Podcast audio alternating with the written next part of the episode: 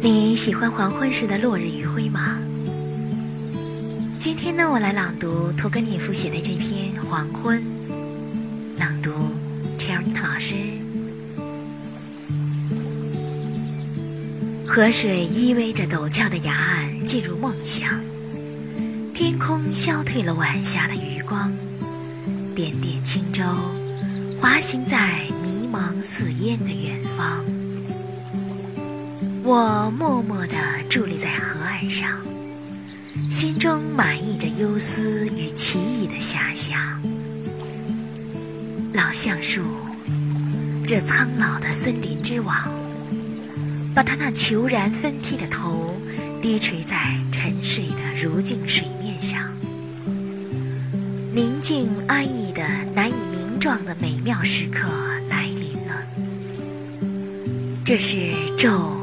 夜、明、晦的汇合叠转，而天空依然如此明朗。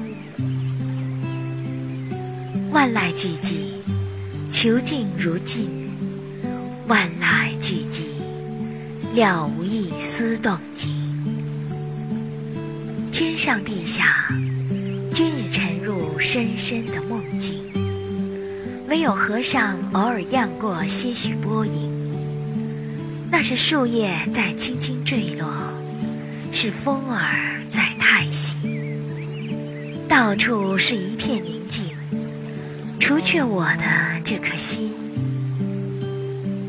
是的，我知道，在这神圣的时刻，是大自然在神秘地启示着我们，它的声音。沁入我黄木的灵魂，那是一种预言，它详悉未来的底蕴。那是一个内在的声音，神圣而永恒。四下里肃穆一片，如入坟地，沉寂压抑着一切活跃的生机，生命的运动沉睡了。自然的威力在填息，正是这夜的寂静，勾起我心中美好而奇异的思绪。如果这种梦境正是我们所期待的，与我们息息相关的征兆，那将何如？这边我光明与黑暗的更迭轮倒，彼方。则唯见欢乐痛苦与混沌思灭相会交。若是这边长夜不晓，那边，那边又将若何？我百感交集而亦忧，我的眼睛惘然向自然寻求，可它兀自在深梦中勾留。